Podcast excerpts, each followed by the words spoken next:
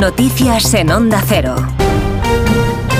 Noticias de las 11.10 en Canarias. María Hernández, buenos días. Buenos días, Alcina. Aragón, Valencia, Extremadura, Andalucía y cortes de tráfico ya en varias carreteras nacionales por las protestas de los agricultores que hoy quieren llegar con sus tractores a las delegaciones del gobierno de las ciudades. Repasamos puntos conflictivos a esta hora con la Dirección General de Tráfico. Buenas tardes, buenos días. ¿Qué tal? Muy buenos días. Pues precaución en una jornada marcada por la lluvia, pero especialmente por las movilizaciones agrícolas. A esta hora en Toledo acaban de interrumpir el tráfico de la AP36 a la altura de la Puebla de Almoradiel, pero también continúa cortada en Cuenca la A3, en Castillo de García Muñoz y también en la zona de Tarancón en sentido Madrid y la AP36 en el Pedernoso. En Ciudad Real, tráfico muy denso, la A43 en Tomelloso, en Guadalajara. Están cortando de forma intermitente la A2 a su paso por Torija en sentido Zaragoza, en Sevilla queda cortada la A4 en Carmona y la A92 en Osuna. Mucha precaución porque también hay numerosas carreteras secundarias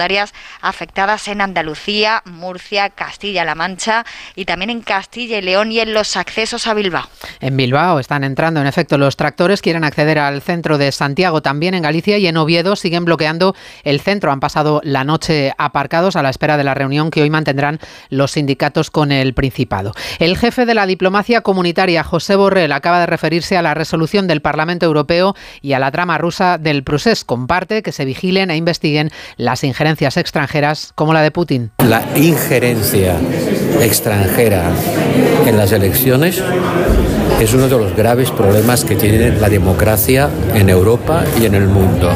Pero no estoy hablando de este caso concreto, del que no sé más que lo que el Parlamento sabe sino en general como una amenaza para la democracia. Cada vez hay más personas mayores en nuestro país y cada vez se hace más evidente que no hay plazas suficientes en las residencias. La demanda aumenta y la oferta no es suficiente. Jessica de Jesús. En los dos años posteriores a la pandemia incrementaron en 9.541 las plazas, las plazas residenciales, apunta la Asociación Estatal de Directoras y Gerentes de Servicios Sociales, pero la población mayor de 65 años aumentó en más de 380.000 personas en el mismo periodo. La oferta no crece al ritmo de la población. A inicios de 2023 había casi 400.000 plazas de residenciales para mayores.